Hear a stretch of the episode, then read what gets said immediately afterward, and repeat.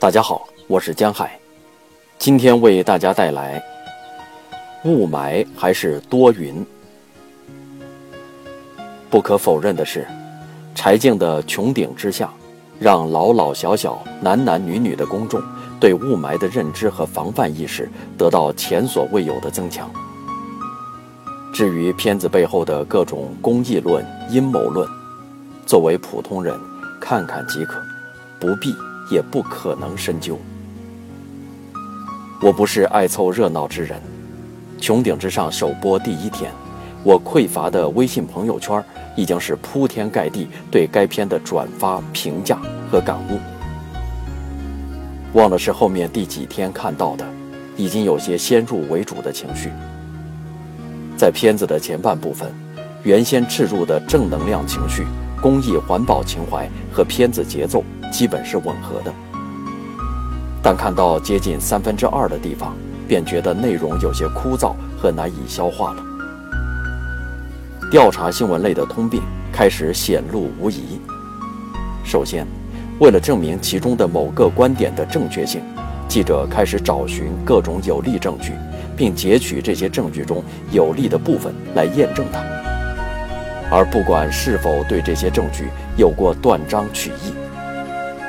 其次，在因果逻辑关系的设定上，把原因之一或者可能性的原因确定成唯一和决定性的原因，继而推断出设想中必然的结果。总而言之，对片子的第一个观感是：雾霾真的很可怕，我们要提防它，共同爱护我们的生存环境。第二个观感是，柴静是一个有能量的人。一个有能量的职业媒体人。第三个观点是，片子太显绝对了。就我的第一、第二观感而言，柴静和他的穹顶之下，已经用公益和环保的态度，成功营销了我这样一个普通人。至于营销的途径，我觉得还可再理性、客观、平实一些。从前天开始。昆明的天空蒙上了一层灰，蓝天不再透亮，雾霾笼罩昆明之说从微信朋友圈迅速扩散。于是，在朋友圈照片里看到了些戴异形口罩的自拍美照。我看大家的兴奋似乎多于恐慌，好像在感慨：哇，昆明终于有雾霾，我们终于可以戴这个时髦的口罩了。反正大家伙儿并不以为然，生活依然如故。我想，对于公益和环保，不管是盲从还是轻视，都是一样可怕的。不知道是不是真的雾霾，我宁可相信是多云了，要下雨了。连续暴热了一个多月，我心慌得不得了，眼看着天干物燥的。再不来点贵如油的雨，这可怎么好？老天在早间终于慷慨地洒了一点雨，春天有点新的样子了。天气是否雾霾，姑且不论，今天倒真的遇到了点和雾霾一样糟心的事儿。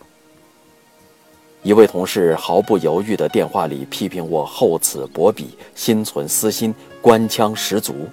并毫不犹豫地在跟我的电话结束后，继续电话大领导，把我的丑陋行径状告了一番。工作中，我有点躲着他是真的，我害怕雄赳赳、气昂昂的红卫兵气势。厚此薄彼、心存成见，也是有几分道理的。对他实在热情不起来。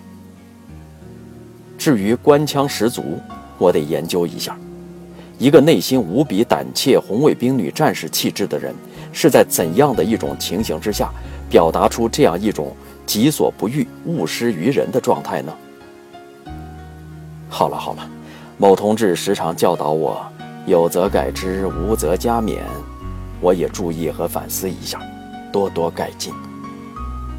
可是，我还是惧怕无所畏惧的红卫兵女战士，怎么办呢？